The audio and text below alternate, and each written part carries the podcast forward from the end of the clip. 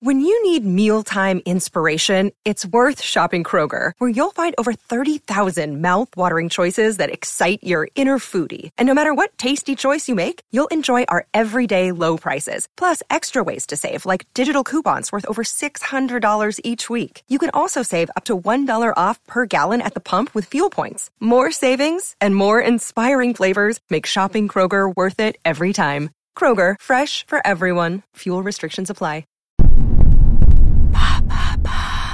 Quels sont les secrets les plus fous du musée du Louvre? Merci d'avoir posé la question.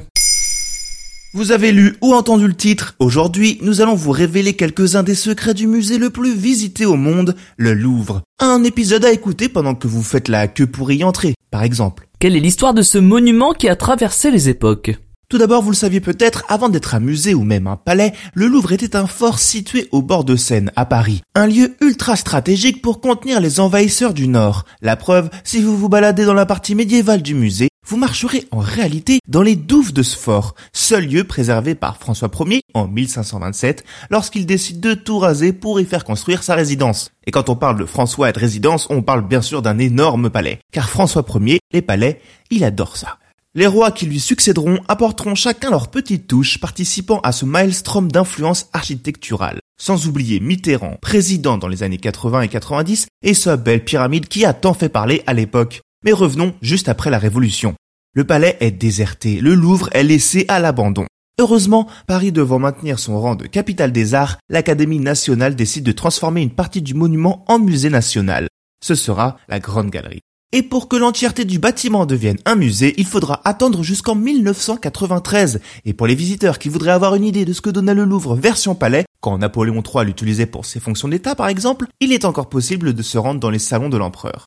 Mais l'endroit a aussi sa face cachée. Sous le palais, au deuxième sous-sol, il existe un lieu interdit au public, un complexe labyrinthique nommé la Voie de Desserte. Il s'agit d'immenses couloirs construits sous le musée pour permettre au personnel de se déplacer plus rapidement entre les différentes ailes du bâtiment. Pour déplacer les œuvres par exemple. Mais à savoir qu'elles ne sont pas forcément stockées dans le musée, car le Louvre est sujet aux inondations. Bah ouais, c'est la guigne. Parlons-en des œuvres d'ailleurs. Le Louvre, c'est 35 000 œuvres exposées, réparties sur plus de 70 000 mètres carrés et 14 km de couloirs. En réalité, il faudrait près de 100 heures pour avoir le temps de contempler chaque œuvre. Vous trouvez ça énorme? Sachez qu'il y en a presque 8 fois plus dans les stocks du musée. Environ 265 000 œuvres attendent en coulisses, de quoi faire tourner de l'œil au plus Arsène des Lupins. C'est simple, aucun musée ne peut se targuer d'avoir une si belle collection. Stylé. Ce qui n'empêche pas le musée de continuer même aujourd'hui d'acquérir de nouvelles œuvres.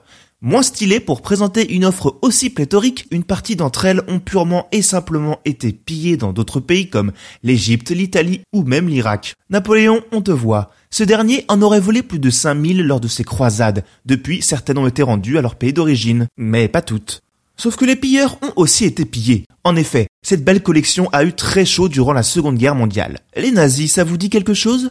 Heureusement, Jacques Jodard, un haut commissaire de l'administration des beaux-arts français, a caché pendant la guerre les œuvres dans différents châteaux du Lot. Et comme si l'histoire n'était pas assez incroyable, il sera aidé par un nazi, Franz von Wolf-Metternich, qui découvrira le poteau rose mais décidera de fermer les yeux.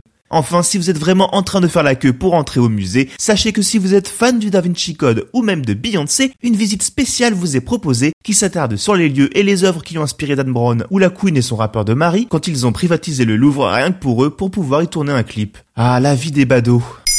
Maintenant, vous savez, en moins de 3 minutes, nous répondons à votre question. Que voulez-vous savoir? Posez vos questions en commentaire sur les plateformes audio et sur le compte Twitter de Maintenant vous savez.